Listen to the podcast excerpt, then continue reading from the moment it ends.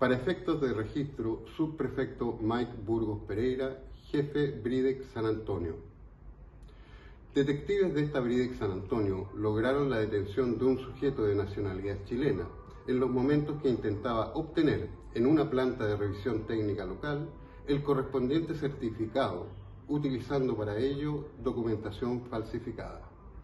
Asimismo, se logró la recuperación del vehículo involucrado, estableciendo al momento de su inspección visual que corresponde a un automóvil clonado,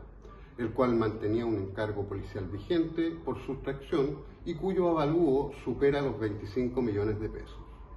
Por lo anterior, se dio cuenta al fiscal de turno de esta comuna, quien dispuso que el detenido fuera puesto a disposición del juzgado de garantía de San Antonio por la responsabilidad que le asiste en la comisión de los delitos de falsificación o uso malicioso de instrumento público y receptación.